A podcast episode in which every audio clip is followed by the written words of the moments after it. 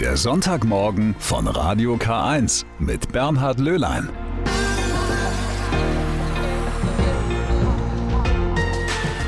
Drei Stunden Radio K1 am Sonntagmorgen. Ganz herzlich heiße ich Sie willkommen. Ich freue mich sehr, dass Sie wieder mit dabei sind. Ja, das waren schon traurige Bilder, die wir gestern gesehen haben. Der Abschied von Prinz Philipp. So lange war er an der Seite der englischen Königin. Wo sie jetzt Trost finden kann, darüber wird uns gleich eine Historikerin Auskunft geben. Trost sollen auch alle bekommen, die einen lieben Menschen in dieser Pandemie verloren haben. Heute findet dazu eine offizielle Gedenkfeier für die Corona-Opfer statt. Auch darüber reden wir gleich. Und ein kleines Highlight habe ich dann auch noch für Sie in dieser ersten Stunde, die Landesgartenschau in Ingolstadt. Da picken wir uns mal ein besonderes Plätzchen für Sie heraus. Die Trauer ist groß. Die vielleicht schillerndste Persönlichkeit des britischen Adels ist gestorben. Der Tod von Prinz Philipp kam nicht ganz überraschend. Er war ja schon 99 Jahre alt und befand sich Anfang des Jahres im Krankenhaus, aber dennoch irgendwie fehlt er. Vor allem seiner Frau, der englischen Königin Elizabeth II. Fast 70 Jahre hat sie auf dem Thron verbracht und dabei so manche Krise überstanden. Vor allem aus der Netflix-Serie The Crown ist sie uns doch nochmal ans Herz gewachsen. Ihr Regierungsname. Der Name, den Sie als Königin tragen werden. Lasst uns die Dinge nicht komplizierter machen, als sie sind. Mein Name ist Elizabeth. Also dann, lang lebe Königin Elizabeth. So erfährt die damals 25-Jährige in der Serie, dass ihr Vater gestorben und sie fortan Königin von England ist. Am kommenden Mittwoch wird Elizabeth II. 95 Jahre. Und das nun ohne ihren Ehemann Philipp. Wie bewältigt die Queen diesen Verlust? Das erklärt die Historikerin Christiane Laudage. Ihr Glauben und das persönliche Gebet jeden Tag, das ist das, was wahrscheinlich jetzt der Queen am meisten helfen wird. Prinz Philipp war ihre Stütze im Leben und der Glaube ist ihr Anker jetzt, da Prinz Philipp tot ist. God save The Queen. Davon ist die britische Monarchin mit einer Vorliebe zu farbenfrohen Kleidern und einem Hut über den inzwischen weißen Haaren also überzeugt. Die Queen hat nie ein Geheimnis daraus gemacht, dass sie von ihrem tiefen Glauben getragen wird. Die Queen ist im Prinzip ohne ihren Glauben gar nicht vorstellbar. Die Queen hat in einer Radioansprache das Versprechen abgelegt, dass mit Gottes Hilfe sie ihr ganzes Leben ihrem Amt und der Nation dienen will. Und sie vertraut darauf, dass Gott ihr hilft und sie findet in ihrem Glauben Trost. Das hat sie mehrfach gesagt. Auch das Verhältnis der britischen Monarchie zum Vatikan wandelte sich während ihrer Amtszeit. Die Queen, sie ist ja auch Oberhaupt der anglikanischen Staatskirche, schlug Brücken zur katholischen Kirche. Sie hat im Prinzip jeden Papst mit Ausnahme von Paul VI. und Johannes Paul I. kennengelernt. Und sie hat vor 25 Jahren auch tatsächlich das erste Mal an einem Wortgottesdienst teilgenommen in einer katholischen Kirche. Das ist ein unglaubliches Zeichen damals gewesen, weil die Katholen immer über viele Jahrhunderte sozusagen als Staatsfeinde galten. Jetzt könnte man ja meinen, Elisabeth hat doch fast drei Viertel ihres Lebens auf dem Thron verbracht, jetzt muss sie auch noch so einen schweren Verlust hinnehmen, da müsste sie doch so langsam genug von all ihren Pflichten haben. Nein, meint Christiane Laudage. Die Queen lebt komplett für ihre Aufgabe. Wer glaubt, dass die Queen zurücktreten wird, der hat sich ganz schwer geirrt. Sie wird diese Aufgabe bis zum Schluss ausfüllen. Soweit die Historikerin. Wir werden ja sehen. Jetzt erstmal muss die Queen ohne ihren Gemahl die Amtsgeschäfte führen. Es ist mehr als nur ein Zeichen, mehr als nur ein symbolischer Akt. Es ist die Gelegenheit, gemeinsam zu trauern und zu trösten. Für den heutigen 18. April hat Bundespräsident Frank-Walter Steinmeier zu einem Gedenktag für die Verstorbenen der Corona-Pandemie aufgerufen. Ich finde das sehr gut. In all dieser Diskussion um Notbremse, Fallzahlen, Pro und Contra, Ausgangssperre und so weiter, dass wir die Toten nicht vergessen. Und es sind viele, die an oder im Zusammenhang mit Corona verstorben sind. Knapp 80.000 Menschen. Frauen, Männer, Alte, Kinder, Jugendliche, mit Vorerkrankung und ohne. Das Virus macht da keinen Unterschied. Aber wir können in dieser Debatte kurz innehalten und erinnern. Gelegenheit dazu besteht bei einem ökumenischen Gottesdienst. Den überträgt die ARD heute um 10.15 Uhr aus der Berliner Kaiser Wilhelm Gedächtniskirche. Im Mittelpunkt dieses Gottesdienstes steht die biblische Geschichte vom Weg der Jünger Jesu nach Emmaus. Als Gäste sind auch Hinterbliebene eingeladen, die ihre Trauer über den Verlust von Angehörigen zum Ausdruck bringen, stellvertretend für viele.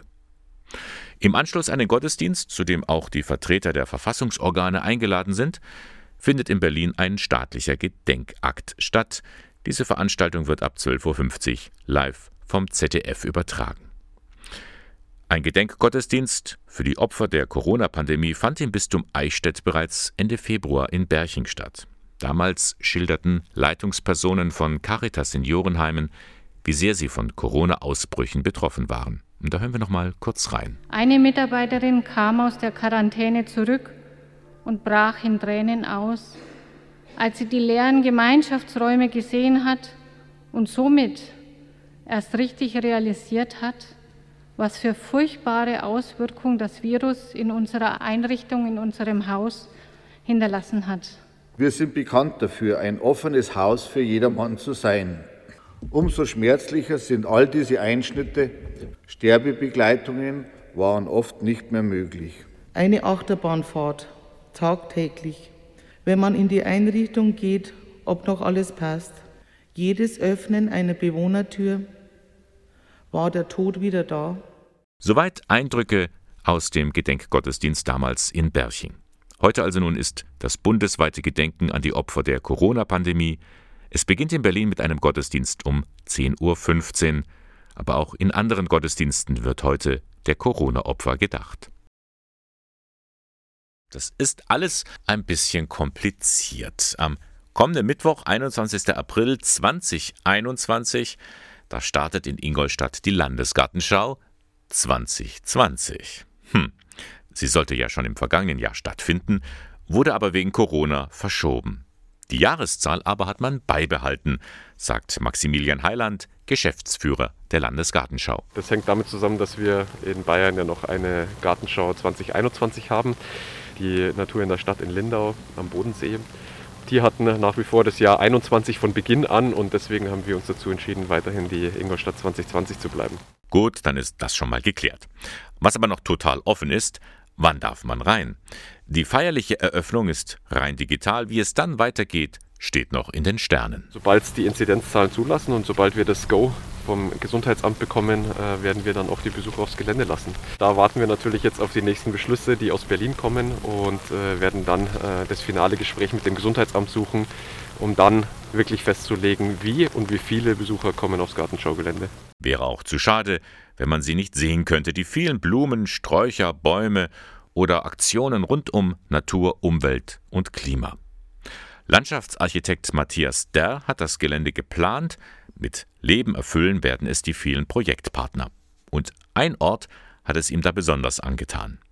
Der Schöpfungsgarten der evangelischen und katholischen Kirche. Wir haben ja gesehen, dass diese Landesgartenschau sehr großflächig angelegt ist. Aber hier ist es so eine Art Rückzugsort, ein Ort der Stille, der Ruhe, des auch gedanklichen In sich Kehrens und mal zur Ruhe zu finden. Insofern ein wichtiger Punkt, den Menschen, glaube ich, gerade in unserer heutigen Zeit benötigen. Und auch Thomas Hehl, weiterer Geschäftsführer der Landesgartenschau, macht keinen Hehl daraus. Hier bin ich Mensch, hier darf ich sein. Es strahlt eine Ruhe aus. Das Ort als Kraftort ist genau treffend. Man erlebt das, glaube ich, am besten, wenn man sich in diesem Garten befindet. Und für uns wäre das auch sicher schön, wenn dieser Garten nach der Landesgartenschau, der momentan als temporärer Beitrag geplant ist, erhalten bleibt. Was sehen wir nun in dem Schöpfungsgarten? Es sind Werke des aus Lenting stammenden Künstlers Stefan Weiergraf, genannt Streit. Zusammen mit den Pflanzen der Gärtnerin Gabriele Heid sind verschiedene Stationen entstanden. Ein Kreuz aus Auspuffrohren oder eine Telefonzelle, um mit Gott in Kontakt zu kommen. Oder ein Blumenteppich, unter dem man das kehrt, was einem nicht so behagt. Ganz schön anspruchsvoll, meint der evangelische Diakon Sebastian Schäfer. Das Nachdenken soll hier schon im Mittelpunkt stehen.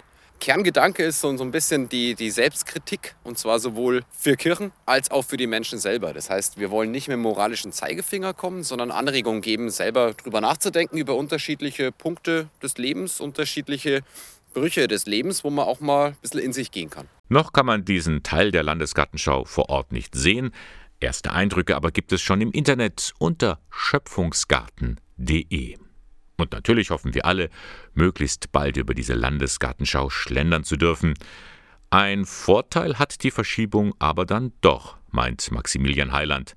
So manche Pflanzen sind mittlerweile richtig angewachsen. Ja, das kann man vor allem im Bereich der Stauden sehr gut feststellen. Also die ganzen Staudenpflanzungen, die ja sowieso auf mehrere Jahre ausgelegt sind, denen tut eine weitere Wachstumsperiode sehr, sehr gut, sodass die natürlich in einer ganz anderen Kraft und in einer ganz anderen Blütenpracht dastehen, als sie letztes Jahr das gekonnt hätten. Und wir wollen zum Schluss der ersten Stunde des Sonntagmorgens einem Geburtstagskind gratulieren. Und zwar jemanden, ohne den es diese Sendung heute nicht geben würde, der großen Anteil daran hat, dass es Radio K1 gibt, den Hörfunk für die Diözese Eichstätt. Klaus Schiemöller begeht heute seinen 80. Geburtstag. Er war von 1985 bis 2008 Leiter der Abteilung Öffentlichkeitsarbeit der Diözese Eichstätt, also genau zu der Zeit, als das private Radio das Laufen lernte. Schiemöller ist in Ingolstadt groß geworden, wurde 1967 zum Priester geweiht bis dahin war es aber durchaus ein längerer Weg, wie er uns einmal erzählt hatte. Ich war sehr lange in der kirchlichen Jugendarbeit und bei meinem Abitur hatten alle meine Freunde gesagt, du wirst ja doch mal ein Pfarrer. Ich bin es nicht geworden zunächst, ich habe etwas ganz anderes studiert, aber während meiner ersten Studiensemester hat sich dann das doch verfestigt und ist innerlich so weiter gereift, dass ich sagte, es war sehr, sehr schön, wenn du ein Leben lang äh, Schülern Latein und Griechisch beibringst, aber noch schöner ist es, wenn du ihnen das Leben aus dem Glauben ein bisschen vermitteln möchtest. Die Verknüpfung von Schule und Glauben, die kam ihm dann zugute, als er die Leitung der Hauptabteilung Schulen und Hochschulen übernahm. 1983 war das. Ganze Generationen von Religionslehrern hat er mitgeprägt. Diese Berufsgruppe liegt ihm bis heute am Herzen. Das allererste ist, dass der Religionslehrer selber in diesem Leben der Kirche verwurzelt ist, dass er seinen Schülerinnen und Schülern deutlich machen kann, das ist etwas Wunderschönes für mich selber und ich möchte euch sozusagen daran Anteil geben, dass ihr letztlich spürt, das ist etwas, was das Leben bereichert, was ihm Fülle gibt, was ihm Sinn gibt. Domkapitular war er, später auch Domdekan und Dompropst. Den Titel päpstlicher Ehrenprälat hat Schiemöller auch bekommen. Doch von solchen Titeln hielt er nie viel, Denkt er an die Kirche, ist ihm etwas anderes viel wichtiger. Wir dürfen uns nicht zurückziehen in ein kirchliches Ghetto, wo wir dann nur auf unsere Strukturen schauen, sondern wir müssen auf unsere Botschaft schauen, auf das, was wir seit Jahrhunderten den Menschen bringen. Und wir müssen fragen, was können wir den Menschen unserer Zeit bringen von dieser alten Botschaft, die eigentlich immer wieder jung und faszinierend und begeisternd ist. 2011 ging Schiemöller in den Ruhestand, seitdem lebt er wieder in Ingolstadt. Schon zu seiner aktiven Zeit war er vielleicht so etwas wie der heimliche Weihbischof von Ingolstadt. Ich habe den Kontakt zu meiner Heimat in Ingolstadt und vor allem auch zu meiner Heimatpfarrei, in der ich groß geworden bin, aufgewachsen bin, wo ich jahrelang oder ich glaube zwölf Jahre ministriert habe, wo ich in der kirchlichen Jugendarbeit engagiert war. Den Kontakt also dorthin habe ich nie verloren, bin auch so zu bestimmten Zeiten immer wieder mal aufgetaucht in meinem geliebten Münster. Dass ich Weihbischof in Ingolstadt war, das glaube ich, äh, kann ich nicht ganz so sehen, aber dass ich sehr gerne in Ingolstadt auch meinen Beruf, meinen Dienst als Priester wahrgenommen habe, das kann ich schon sagen. Auch nach seinem Eintritt in den Ruhestand ist Klaus Schiemöller stets der Pfarrseelsorge verbunden geblieben. Regelmäßig übernimmt er immer noch Aushilfen in dem Verein. Heute feiert er seinen 80. Geburtstag und wir gratulieren recht herzlich dem Mitbegründer von Radio K1. Ein Signal wollen Sie setzen. Ein Signal für ein menschenwürdiges Leben. Jedes Jahr laden die evangelische und die katholische Kirche in Deutschland zu einer Woche für das Leben ein. Und damit machen sie aufmerksam. Unser menschliches Leben ist kostbar, und zwar vom ersten Atemzug an bis zum letzten. Daher setzen sich die Kirchen ein, dass dieses Leben auch geschützt wird in allen seinen Phasen. Das ist, kurz zusammengefasst, der Sinn der jährlich wiederkehrenden Woche für das Leben. Gestern ist diese Woche für das Jahr 2021 offiziell eröffnet worden. Und diese Woche steht in diesem Jahr unter dem Motto Leben im Sterben. Schwieriges Thema, denn mit Tod und Sterben setzen wir uns ja nicht so gerne auseinander. Das wird oft verdrängt. Dabei trifft es uns alle. Irgendwann einmal. Da sollten wir uns schon Gedanken machen, wie will ich einmal sterben? Hauptsache es geht schnell, denken sich viele. Aber die Realität sieht anders aus. Sterben ist ein Prozess, aber einer, der sich in den vergangenen Jahren auch stark gewandelt hat. Wie sehr die moderne Schmerzbehandlung Schwerstkranken die verbleibende Zeit erleichtern kann, zeigt der Besuch bei einer Patientin. Ein Beitrag von Gabriele Höfling. Es gibt immer mehr die Empfindung, warum werde ich durch diese Leiden geschickt? Was habe ich getan, dass ich so auf die Probe gestellt werde? Die Schmerzen werden immer stärker. Und da bin ich schon sehr verzweifelt und frage mich, warum, warum, warum. Diana Sommer, die ihren echten Namen lieber nicht im Radio hören will, sollte nach ärztlicher Prognose schon längst tot sein. Die 75-Jährige hat mehrere Erkrankungen. Geheilt werden kann sie nicht mehr, aber so gut es geht, versorgt. Sie bekommt regelmäßig Besuch von Palliativschwester Claudia Reifenberg. Für die alte, kranke Dame eine große Hilfe. Das bedeutet mir sehr viel, weil sie für mich, abgesehen von der medizinischen Seite, auch so eine Art Weg nach draußen ist, dass ich mit ihr über, über andere Dinge reden kann, als über nur über Tod und Krankheit. Reifenberg gibt ihren Patienten Mittel gegen die Schmerzen, besorgt das Nötige, plant die Termine mit Ärzten und Pflegediensten. Vor allem aber macht sie eins, sie hört zu. Und sie versucht, den Menschen die Angst vor dem Sterben zu nehmen. Der Körper weiß schon, wie das geht, zeigt sie sich überzeugt. Das Sterben selbst sei meist gar nicht so schlimm. Was dann kommt, dass die Menschen alleine sind und trauern und so, das ist ja an sich das Furchtbare. Aber das Sterben an sich ist jetzt nicht so, so schwierig und, und da so ein bisschen eine, gewisse Leichtigkeit reinbringen, manchmal sogar auch ein bisschen Humor das, das hilft, dass man es dann irgendwie besser ertragen kann. Bei guter Schmerzbehandlung braucht es keine sogenannte Sterbehilfe, keinen Giftbecher und keine tödliche Spritze, davon ist sie überzeugt. Das ist auch die Erfahrung von Krankenhausseelsorger Bernd Müller. Je mehr das gelingt, ja, dass, dass sich Menschen in dieser Situation eben auch ernst genommen fühlen, wahrgenommen fühlen, ich glaube, dann tritt auch so dieser vielleicht am Anfang im Vordergrund stehende Wunsch nach nach Sterbehilfe, ja, eher in den Hintergrund. Müller wie Reifenberg machen ihren Job seit Jahren und das sehr gern. Denn auch sie selbst können etwas daraus ziehen. Das macht so ein bisschen Demut vor dem Leben. Ne? Also das, das macht auch Entspanntheit und das macht ja schon eine gewisse Gelassenheit. Leben im Sterben, so also das Motto der diesjährigen Woche für das Leben. Und so lautet auch das Motto einer Online-Talkrunde, bei der Referentinnen und Referenten aus dem Raum Ingolstadt verschiedene Themen aufgreifen, wie Hospizarbeit, Palliativversorgung, Sterbekultur oder Haltung zum assistierten Suizid. Diese Talkrunde beginnt morgen am Montag um 19 Uhr. Sie können dabei sein, ohne Anmeldung. Alle Infos finden Sie unter bistum-eichstätt.de. Die Woche für das Leben hat also begonnen. Leben im Sterben, das Motto in diesem Jahr. Und dazu passt auch eine Veranstaltung am kommenden Samstag. Da laden die Diözese Eichstätt und der Malteser Hilfsdienst zu einer Tagung ein. Kultursensible Sterbe- und Trauerbegleitung nennt sie sich. Nun, was Sterbe- und Trauerbegleitung bedeutet, davon haben wir eben schon etwas gehört. Was aber meint kultursensibel?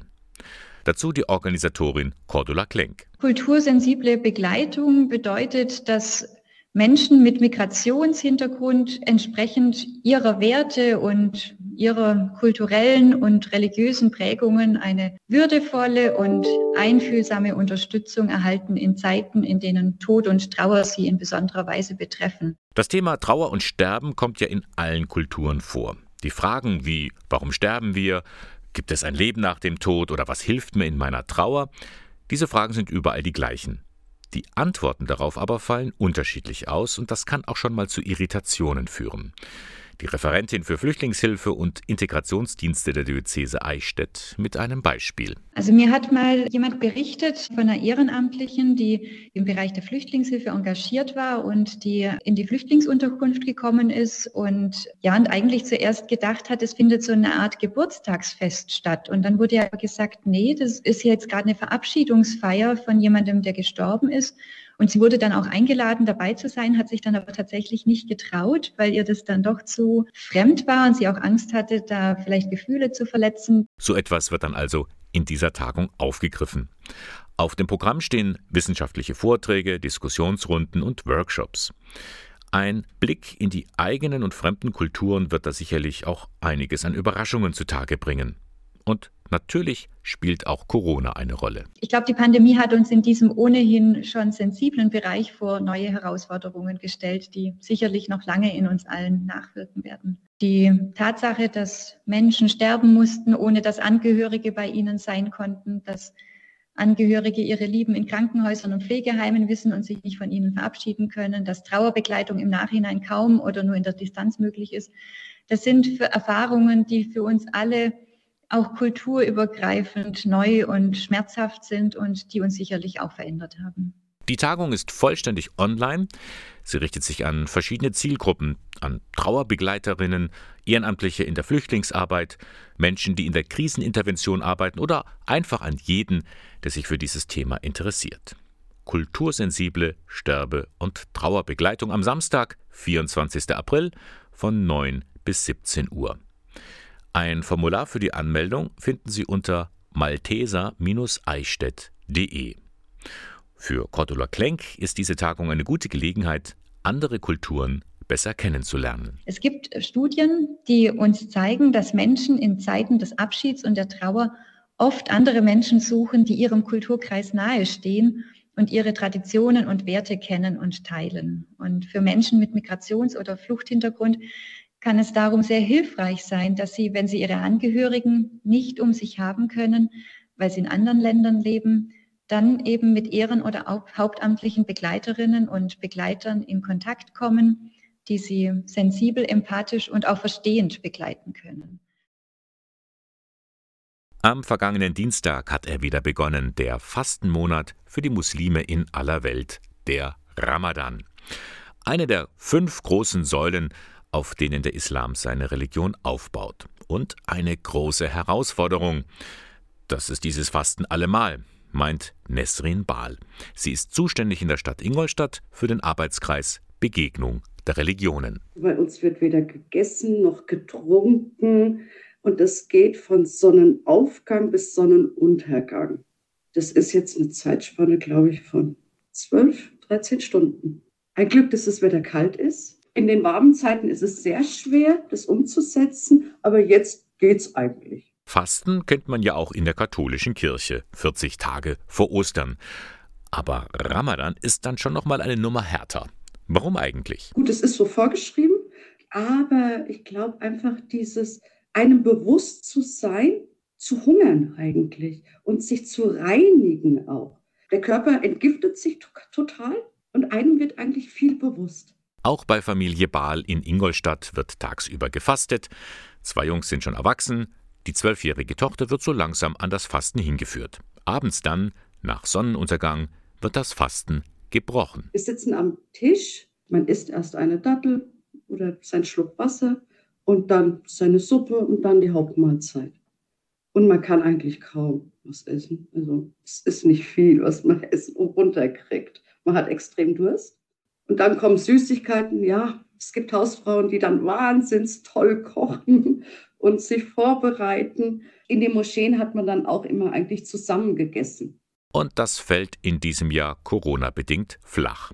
Keine Begegnungen am Abend, kein gemeinsames Feiern bis spät in die Nacht. Das ist traurig, findet Nesrin Bahl. Es ist einsam eigentlich, was einem sehr weh tut.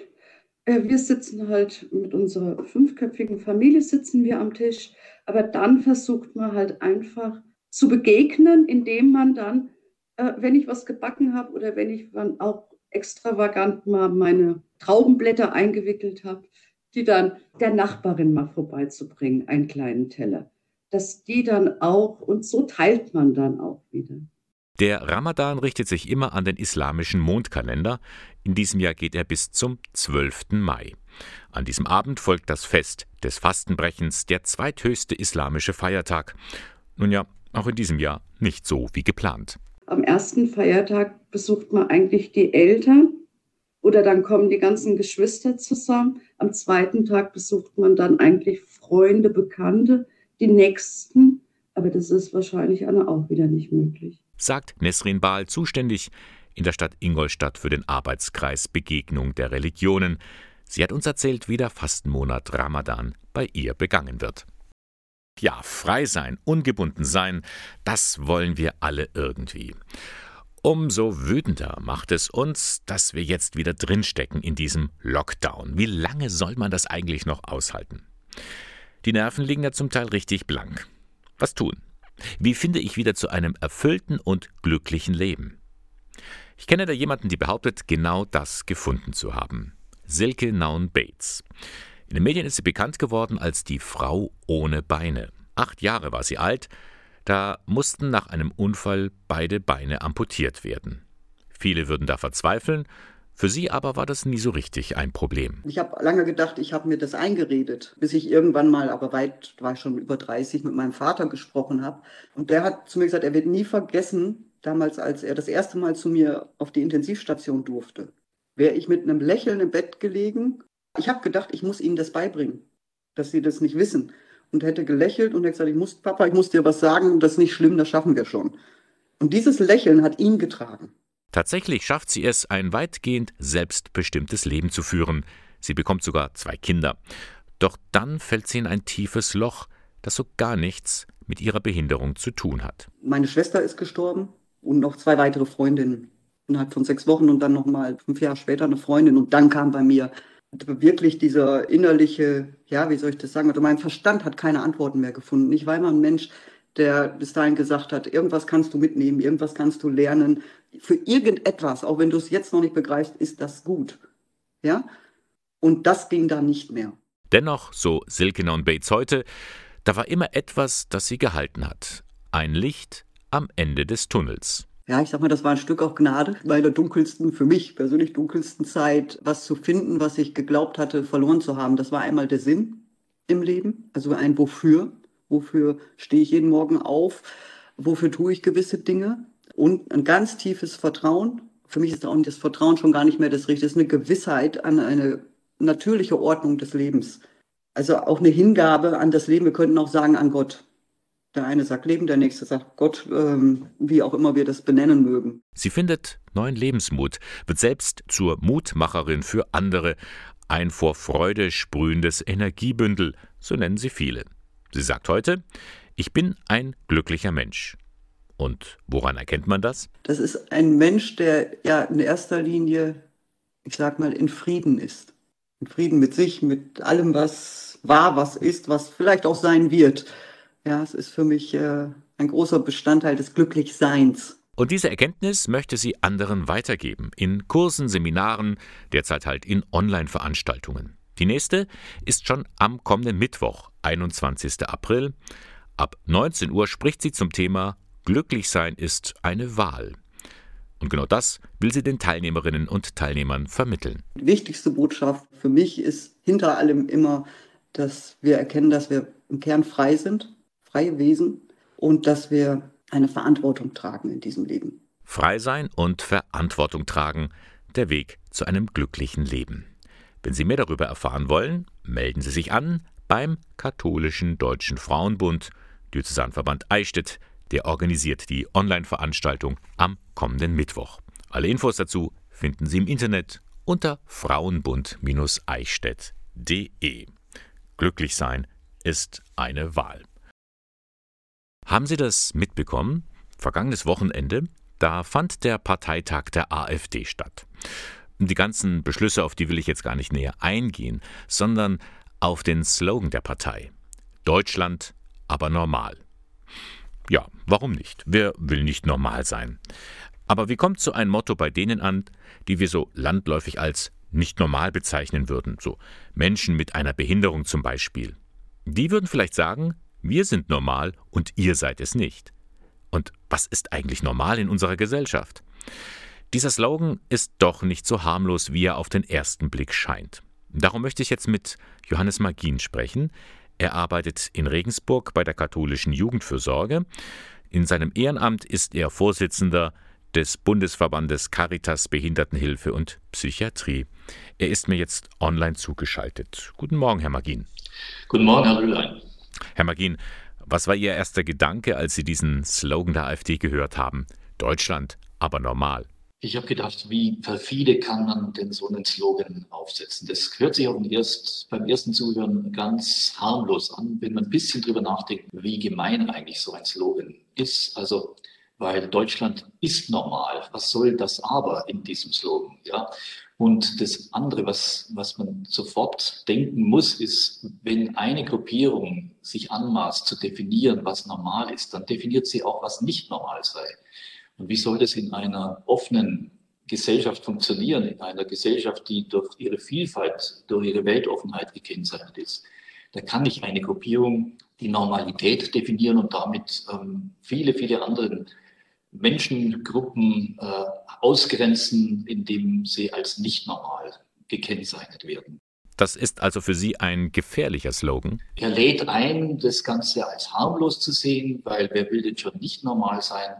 Aber er hat eine ganz, ganz starke Schattenseite und ähm, die heißt, wir sagen, was normal ist und damit sagen wir, wer alles nicht normal ist und wer nicht normal ist, das wissen wir von der AfD, ähm, der hat dann nach Ansicht dieser Partei in Deutschland nichts verloren. Sie hatten sich ja schon öfters geäußert, dass die AfD menschenverachtende Ansichten vertritt. Woran machen Sie das fest? Ja, die AfD, also man kann es wahrscheinlich gar nicht alles aufzählen, was alles die Belege dafür sind, für diese menschenverachtenden Ansichten. Weil menschenverachtende Ansichten jetzt mal ganz weit, nicht nur bezogen auf Menschenbehinderung, beginnt ja mit dem eigentlich ständigen Definieren, wer nach Deutschland gehört und wer nicht gehört. Menschen mit Migrationshintergrund werden diffamiert, systematisch diffamiert. Ganz, ganz deutlich ist es geworden in zwei kleinen Anfragen der AfD-Bundestagsfraktion aus den Jahren 2018 und 2019, wo es tatsächlich um das Thema äh, Menschen mit Behinderung ging. Dort wurde in einer Anfrage auf eine äußerst perfide Weise ein Zusammenhang hergestellt oder versucht herzustellen durch die Fragen, ein Zusammenhang zwischen Migration und Behinderung. Es wurde es nahegelegt, dass durch ähm, Inzucht, ähm, die bei Familien mit, Migration als Hintergrund, bei Familien aus anderen Kulturen häufiger wäre, dass da mehr Menschen mit Behinderung auf die Welt kämen.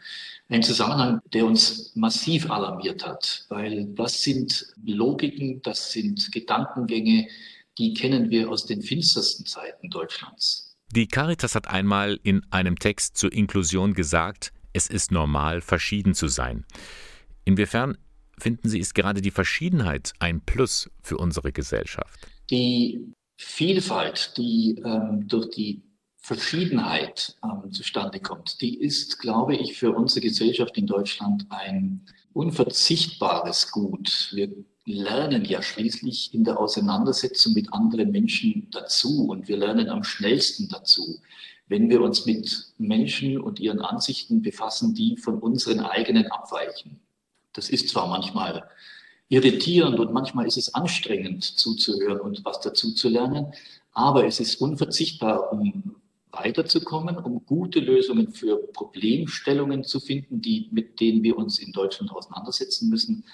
Und es ist eigentlich, würde ich sagen, auch ein notwendiges tägliches Training, sich mit der Verschiedenheit von anderen Menschen auseinanderzusetzen. Was wünschen Sie sich eigentlich von denen, die von sich behaupten würden, ich bin ja normal. Ja, das ist jedem zu gönnen, dass er von sich sagt, ich bin normal. Ich ähm, wünsche mir aber natürlich, dass diese Menschen die Normalität der anderen genauso akzeptieren und aus dieser Haltung heraus, aus dieser Offenheit heraus, ja auch sich freuen an dem Anderssein der anderen Menschen. Das wirklich als eine Bereicherung erleben und nicht als eine Bedrohung und nicht als etwas, was man abwehren muss, sondern als etwas, was einen Tag auch ähm, und das Leben auch schön macht und bereichert. Sagt Johannes Magin, Vorsitzender des Bundesverbandes Caritas Behindertenhilfe und Psychiatrie. Herr Magin, vielen Dank für das Gespräch. Danke, Herr Löhlein. Ihnen auch alles Gute. Also wer in diesen Tagen von sich behauptet, mir geht es richtig gut, dem kann ich das gar nicht so richtig abnehmen. Ich meine, in dieser Pandemie geht es wohl keinem richtig gut. Jede und jeder von uns hat einen Grund zu klagen. Aber wo und wie soll ich mich äußern? Wo kann ich mal Dampf ablassen? Die katholische Stadtjugendseelsorgerin für Nürnberg, Schwester Magdalena Winghofer, hatte da eine Idee. Im Internet. Sie entwickelte die Plattform Klageraum online. Mein Ziel war, einen Ort zu schaffen, wo Menschen gehört werden mit ihrer Klage. Und zwar ganz bewusst, ohne zu bewerten. Mir war es ein Anliegen, dass auf Klageraum Online jeder zu Wort kommen kann mit dem, was ihn und sie bedrückt, ohne dass irgendwie eingeordnet wird, du hast jetzt ein Recht zu klagen oder du hast kein Recht zu klagen oder das ist jetzt schwerer oder nicht so schwer, sondern dass Menschen mit ihrem zur Sprache kommen können. Diese Plattform macht sichtbar, ich bin nicht allein mit meiner Klage. Verschiedene Schicksale kommen in den Blick. Ich kann offen formulieren, ohne gleich in eine Querdenkerecke abgeschoben zu werden. Das tut gut. Ich glaube, dass Klage zu formulieren oft schon der erste Schritt Richtung Trost sein kann. Es aussprechen dürfen, es gehört werden, das glaube ich ist ganz wichtig. Wer da was einträgt, der weiß, es wird gehört, es wird gelesen. Und ich glaube, dass das ein ganz, ganz wesentlicher Effekt ist. So ein Eintrag geht ganz einfach. Ich muss nur die Seite aufrufen klageraum.online. Ich kann dann lesen, was andere geschrieben haben, kann aber auch selbst etwas schreiben, mit Namen oder anonym. Ursprünglich war das Projekt nur für die Fastenzeit vorgesehen, nun wird es fortgesetzt. Klage hat ja eine Tradition im Glauben in der Bibel. Es ist eine Ausdrucksform, die ihr Recht hat, ihren Platz haben muss.